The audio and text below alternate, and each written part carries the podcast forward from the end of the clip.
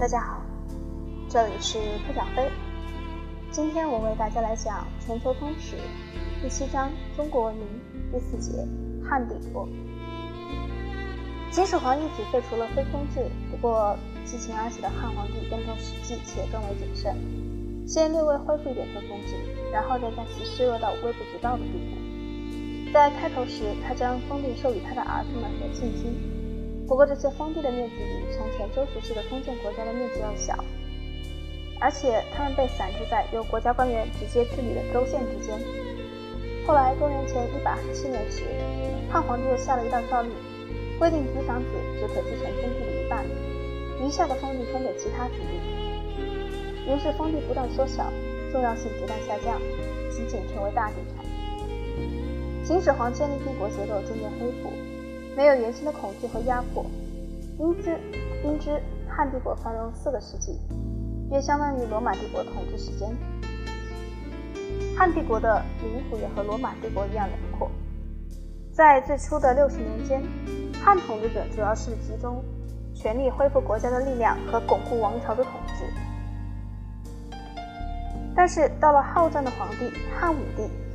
公元前一百四十一年至公元前八十七年在位时期，帝国的疆界大大的向四面八方扩展。南面的部落地区被并吞，不过在帝国的这一部分地区开始由操汉语的人居支配地位之前，经过了长达好几个世纪的中国人移居该地区和当地众民族被同化的过程。最大的扩张发生于西面。在西面，中国探险队穿过中亚，与印度西北部的贵霜帝国建立联系，大大增加了渠道丝绸之路的贸易量。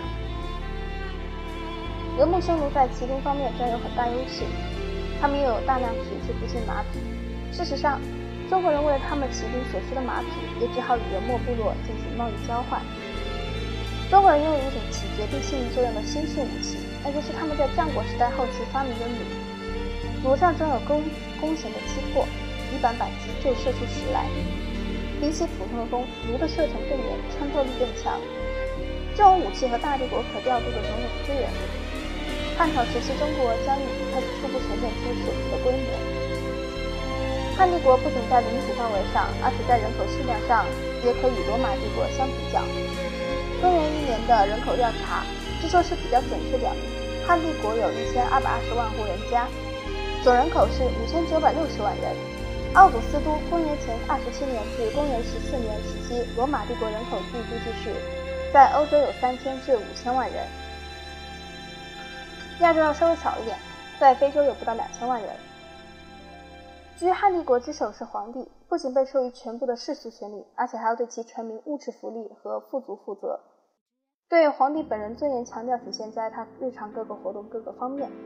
体现在他主持的朝廷或神殿的长时间仪式中，体现在为每一种场合所规定穿的龙袍上，体现在有大臣的官吏、朝臣、太监和嫔妃侍候在他身边，有漂亮的马车供他去旅行，还有宏大的陵墓供人们日后有庄重的仪式去安放他的遗体。居于皇帝之下的是两名丞相，相当于现在的总理和首相，经常与皇帝接触，负责政府的实际运作。在他们之下的是九卿，分掌如下职责：宗教礼仪、宫殿警卫、掌管运用车马、惩处罪犯、接受外国领导人的敬意和贡礼、记录皇族、宗室的名籍、征收国家税收、管理帝国财政。除中央政府外，还有往下依次管理州、郡、县、乡的地方官僚机构。基层官吏承担如下任务：征收捐税、捉拿罪犯。维护公路、运河和粮仓。这里的征收捐税也包括谷物、纺织品或现金。他们还有提供一马和一连串的运善来维持帝国的邮政。据说公元前一世纪时，官僚机构中共有官吏十三万名，平均每四百户五百个居民仅摊到一名。与总人口相比，官吏的数目小。从中国整个历史上，这也很典型，解释为帝国政府所起的作用颇有限。中国有句谚语说：“治大国如烹小鲜，过犹不及。”在现代世界中，被认为理所当然的那些为社会服务的职责，中国历代政府均不承担。上述九卿的职责可以清楚表明这一些。更准确地说，中国政府的主要作用在于征收捐税、保卫国家免遭外来进攻和巩固王朝不受内部侵附。官僚是个特权集团，但不是世袭的。汉时期发明了一项独特制度，就是通过全国竞争性考试选拔文职人员。公元前一百二十四年，建立一所帝国大学，招收学生是专门为这所部门培养的。学校不断扩大，到公元前一世纪下半叶，学生总数达三千人。但汉代结束前。汉代结束前，学生总数已达三万人。当考试这种形式获得充分发展时，考试分三种级别：乡试、会试、殿试举行。通过一种级别的考试，就可以获得一种相应的学位。这三种学位大体相当于西方大学中的学士、硕士和博士。原则上，所有的人都可参加考试，可实际上，由于投稿者需要长长期的学习，那些富家子弟才具备资格。另一方面，村庄氏族或协会的捐赠也常常使穷人的孩子得到求学机会。由于考试是以儒家经验为基础，帝国实际上是由儒家学者根据儒家原则来进行治理。每个官吏都被分派到自己家乡以外地方去做官，保证他不能利用自己的职位在当地发展家族势力，形成一个行政制度，其效率和反应灵敏的程度远远超过现代以前任何别的行政制度。实际上，文职人员的选拔是公祭而定。是中国帝国制度从秦始皇起一直持续到二十世纪的一个主要因素。科举考试制度还有另外一面，它是以承认一家学说为基础，接着产生一种顽固的正统观念，并引起一部分知识分子的傲慢。这些东西正是若干世纪后，当西方商人和炮船出现时，中国陷入困境的一个原因。虽然中国跨入近代以后，由于科学和工业落后受到极大损害，在汉时期中国情况完全不同。中国在技术上与欧亚其余地区并肩而行，在那时候，许多领域处于领先地位，并一直维持到最近几个世纪。汉时期的数百年间，中国最重要的发明有水利磨，可大大提高马的使用效率的马金盆、马金锉铸纸技术、造纸术和陶器上釉术。破布制成的优质纸从约公元一百年起就有了，很快取代书写用的笨重木片和竹条。纸不像木片那样经久耐用。它在早在印刷术发明之前很久就有了。不能不有被常理的认为，某些术的闪失应归咎于纸，最终使瓷器得以产生陶器上釉术的发明是一个纯粹的福音。那些上釉陶器不仅达到艺术创作的水平，从讲究卫生出发也是一大进步，因为光滑瓷器比从前使用的粗糙陶器或木质器皿更易保持清洁。汉时期在文学方面的卓越贡献主要表现在撰写历史上。历史著作是一个指望用过去经验来指导现代民族欢迎的。中国的五经、诗、书、春秋里也包含有大量的各种史料。公元前一世纪时，出现了一部其内容比那时以前任何一部著作都要全面、复杂多的历史著作。这部历史著作就是《史记》。《史记》是父子两代人合写的，不过通常认为原作者是儿子司马迁，因为他写了这部书的主要部分。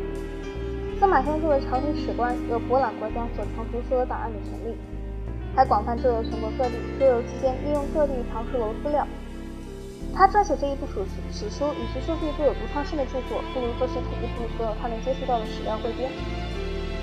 撰述他所处时代的各种事件和人物时，他才表达个人看法，写出有独到见解的历史。他谦虚解释了我的叙述仅仅是使过去传下来材料系统化，这不是创作，只是如实表述。这种方法有其明显不足，尤其是使作品缺乏在早期希腊历史学家希罗多德的著作中常可见到细致性和前后统一的风格。不过另一方面，他却也为后世收集和保存取得了当时图书和档案的数量惊人的史料。《史记》总共约五十二万字，实际上是一部综合性的通史。